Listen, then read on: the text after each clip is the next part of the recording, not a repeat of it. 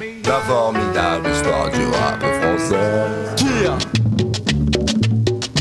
Docteur, vous n'auriez pas un Dolipera, s'il vous plaît? Mais, mais en mieux Un Dolipera.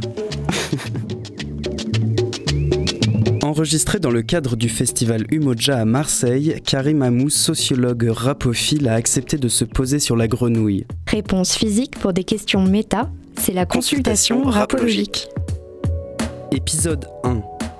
Le rap, qu'est-ce que c'est Ça c'est du rap de Titi parisien Avec un schlass dans la poche comme un Tunisien La vie c'est dangereux, on en meurt tous à la fin Cousin, rapper vite, ça veut pas dire rapper bien Le rap, c'est. Il n'y a pas qu'une définition, donc euh, effectivement, moi je peux donner une définition de sociologue qui, qui m'a été utile en tant que sociologue. Euh, c'est euh, un terme qui vient des États-Unis, qui vient de l'anglais des États-Unis, et plus exactement de l'argot africain-américain, qui veut dire à la fois frapper et baratiner, donc qui connote une certaine façon d'utiliser les mots.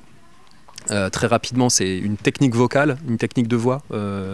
très rapidement, non, c'est une technique de voix à partir des années 60-70, euh, c'est-à-dire euh, une façon de parler en rythme. Euh, et donc c'est de là aussi qu'ensuite il va être utilisé pour euh, désigner tout un genre musical, qui n'est pas composé que d'une technique de voix, mais qui s'accompagne aussi de techniques musicales spécifiques, de révolutions technologiques au niveau de la composition musicale, etc. Donc en fait le mot il a beaucoup, il a beaucoup circulé. Moi je retiens surtout l'idée de parler en rythme. Voilà. Euh, rapper, c'est parler en rythme. Donc, euh, ce qui est intéressant aussi, c'est que ça montre toute la diversité de tout ce qui peut se rapprocher du rap à un moment ou à un autre. Faire compliqué. Quand le thème exige de faire les choses simples Placer des lyrics correctement, feeling pour les anciens. Étaler ma gueule de viking écrit sur le terrain. Rouler mon stick et placer mes couplets pour te péter les reins. Je parle de hits et pas de pronostics Moi, ce qui m'intéresse en tant que sociologue, c'est pas de définir ce qu'est le rap, mais de voir les conflits et batailles de définition autour de l'étiquette rap. Donc, euh, ça va pas être moi qui vais dire ceci est du rap, ceci n'est pas du rap. Par contre, c'est moi qui vais m'intéresser très très sérieusement à toutes celles et tous ceux qui, à à certains moments donnés, estiment que peut être qualifié de rap, que ceci ne peut pas être qualifié de rap. C'est- voilà. Du coup, effectivement, une des choses qui interroge beaucoup qui peut interroger beaucoup en France, c'est la capacité de l'étiquette rap à coller à une diversité musicale qui est non seulement spectaculaire, mais qui est croissante. Et puis, en fait, c'est une situation qu'on n'observe pas dans tous les pays du monde. Euh, en Angleterre, par exemple, euh, on n'a pas une seule étiquette euh, qui désigne autant de formes musicales différentes sur 30 ans. Et pourtant, la technique vocale consistant à parler en rythme, elle est hyper répandue, hyper populaire, hyper aussi métissée avec d'autres techniques de voix, mais c'est ce qu'on observe de plus en plus en France aussi. Et donc moi, il me semble qu'en France, en tout cas c'est un- direction dans laquelle j'aimerais travailler, il me semble qu'en France, tout un ensemble d'acteurs, et pas en premier lieu des musiciens euh, et des chanteurs et des rappeurs, euh, tout un ensemble d'acteurs ont travaillé à durcir la catégorie du rap, euh, à faire que le rap était quelque chose à la fois de considéré comme très particulier et de très à part. Et que donc tout ce qui s'y rapprochait de près ou de loin devenait du rap. Et donc euh, je pense que ça a vraiment durci la catégorie. Et puis ce qui est bien, c'est que ça n'a pas empêché le- le- le- le- les artistes de partir dans plein de directions et que euh, au final, euh, la catégorie a peut-être été durcie, mais en fait, elle grandit, elle croît et sous son chapeau, sous son sous son parapluie, plein de gens différents arrivent à trouver leur compte. Donc voilà. Est-ce que les Fabulous Troubadours, c'était le premier groupe de rap De tous les cocoricots Du congolois sur ses ergots Du prétendu beaucoup français De l'amande de l'été Sûrement pas le premier. Euh, c'est un groupe qui arrive assez tard hein, dans, l'histoire. C'est un groupe qui euh, commence à utiliser une technique vocale et à se référer au rap euh, à la fin des années 80. Les premières techniques de rap, c'est le début des années 90. Et effectivement, le premier disque euh, qui non seulement est un disque de rap, mais un disque de hip-hop, euh, qui prend au sérieux le, hip-hop comme culture et comme musique, c'est effectivement Panam City Rapping de Dynasty. Et là, on est en 1984.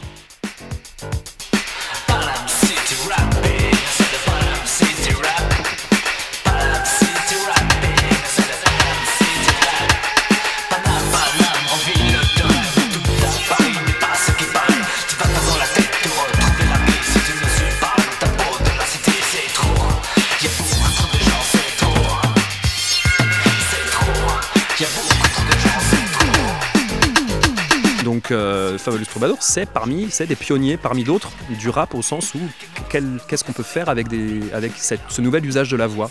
Et euh, les Fabulous Troubadours, au moins certains, certaines interviews, à certains moments de leur carrière, se sont tout à fait euh, revendiqués, entre autres, du rap, même si rétrospectivement, et c'est aussi là où l'histoire est utile, il y a des anachronismes quand on considère que tel, tel groupe ne peut évidemment pas être du rap pour tel et tel trait qu'on associe à un genre musical, mais en fait, c'est des traits qui sont nés souvent après que certaines pratiques aient pu être possibles.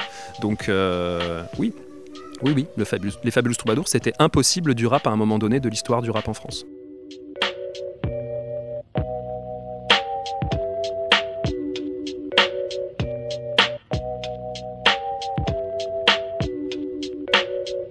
C'est tout le problème du rapport des étiquettes aux choses. À la fois, on peut revendiquer une étiquette et se la voir refuser, on peut dire je fais du rap et puis personne n'y croit ou personne ne veut euh, accorder cette étiquette euh, ou, sans que ce soit personne, trop peu de gens sont prêts à accepter cette étiquette. Et donc, qu'est-ce qu'on fait? Est-ce qu'on continue euh, de dire je fais du rap alors que personne ne nous croit? Ou est-ce que bah, on définit, on choisit une autre étiquette? Et puis, on peut aussi ne pas revendiquer une étiquette et se la voir apposer. Donc, euh, qu'est-ce qu'on fait dans ces cas-là? Est-ce qu'on revendique l'étiquette finalement puisqu'on nous la pose, ou est-ce que euh, euh, continue de refuser une étiquette qui nous tombe dessus tout le temps? Et la plupart des musiciens, ils sont en permanence pris dans, ces contradictions. Et comme c'est des gens malins, ils, en jouent aussi parfois.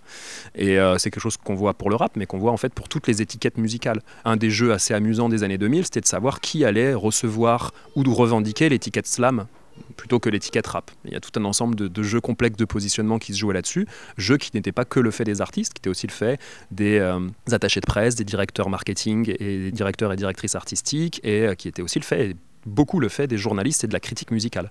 Donc c'est tout un jeu d'acteurs multiples et complexes sur euh, qui va être désigné et quels sons vont être désignés par quelle étiquette. Pour finir dans le tourment, à force de regarder le mur, t'as oublié de prendre le tournant.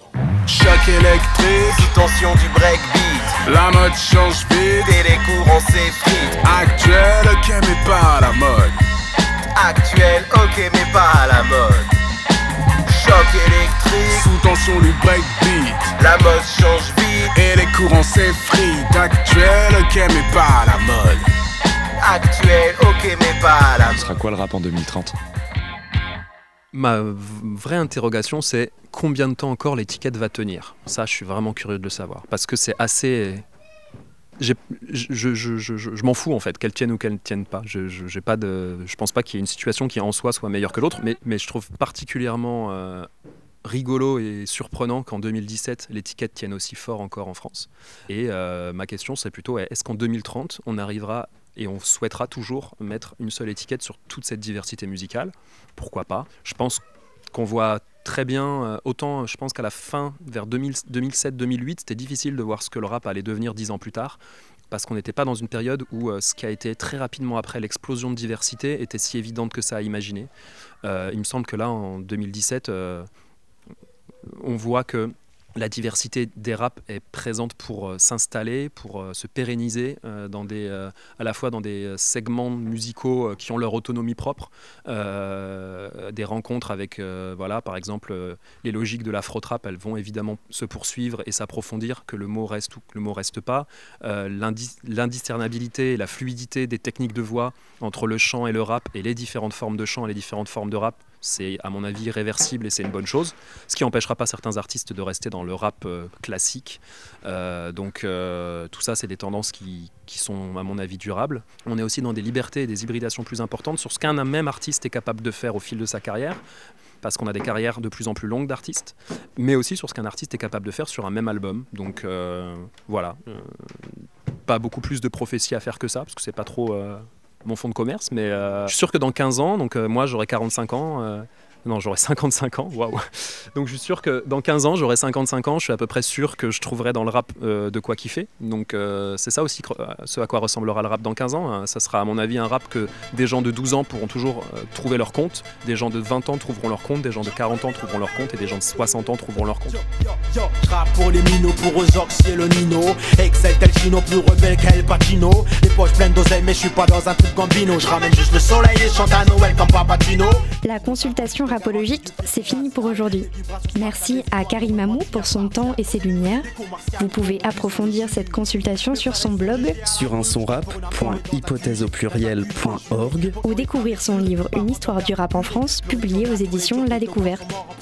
Sur la chaise et la bête, hier j'ai une vision, elle est en vision, voudrais voir ma femme. Mais si je nique la police, la nation me condamne, alors comme je condamne, balance des lyrics forts. Et comme salaud de kilo, je le fais sans effort. Mon son est d'or, ma voix d'argent, et mon disque mérite d'être platine. Plus vendu que la cocaïne d'Amérique latine. Ils veulent du hardcore, ils n'ont pas tort. Alors je rappe jusqu'à l'amour, mais je me bats jusqu'à la mort. Pour que toujours on m'écoute comme papy. Faisant la résistance politique, coup sur un chapitre. Chapeau cowboy porteur, je peux. Appelle-moi le web chanteur du rap, que je suis parti en freestyle. Taille la route si t'as loupé la cible que j'étais pour toi. Sinon, bah, bah, je te shoot là, ne me demande pas pourquoi. Je l'aurais fait. Toi-même tu sais, les pecs ça fait savoir que ton refrain rêverait de te voir au frais. Vrai, comment pourrais-je oublier l'Afrique? Le beat de boule, ma famille et les putes qui m'ont donné la trique. Bon, c'est pour je balance le texte dans un hip-hop contexte. Rien à part de tous les necks Rien à part de tous les necks et yo yo yo, hardcore sonorité, je parle pour les minorités, les tard le soir, traîneur, qui l'école ont trop tôt quitté, cloche sonneur, triple mic avec autorité, j'ai jamais peur de contredire la majorité, je suis cet homme qui se dresse contre l'inégalité, avec des flingues techniques et des textes qualité, MC prend mon arrivée comme une fatalité, un tremblement de terre ou une forte pluie en été, quand je rock le mic, le vent se lève, une brise souffle, crois-tu qu'elle viendrait de mes lèvres? Et je ne stoppe que lorsque le jour se lève. Car si le soleil est un mètre, c'est moi son élève. J'ai plein de choses en tête, je parle à cœur ouvert. J'rime avec mon cerveau, mon âme, je laisse les nègres la gueule ouverte. Car j'arrive à la charge comme pour venger une mort. Gueule ma race, mon statut d'étranger dehors. Mon groupe et moi, face à la foule rassemblée. Je place verbe comme devant des ministres à l'assemblée Le Sénat, je leur parlerai du code pénal. La vie que l'on vit nous fait faire comme Ayrton Sénat Autour de la ville, y'en a qui bossent, y'en a qui branlent Des gens de tout style, mais c'est toujours les mêmes qu'on prend. Sur le fil. Certains font mine de rien entendre.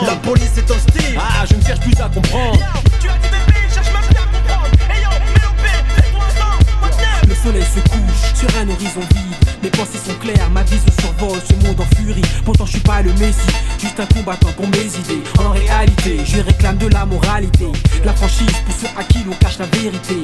Beaucoup de respect à tous les jeunes dans les cités. Je les vois pousser comme des racines ou s'élever, occuper des postes importants dans notre société. J'accumule de la salive pour cacher ma haine. Elle se disperse en direction du FN. Et ensuite, je brouille les pistes dans leur parti, car leurs électeurs sont égarés comme des brebis. Je goutte dans l'eau et comme un aimant, j'attire les éléments. Je dois faire de mon mieux pour gérer mes affaires Et échapper au mailles de cette bureaucratie tentaculaire. Je prends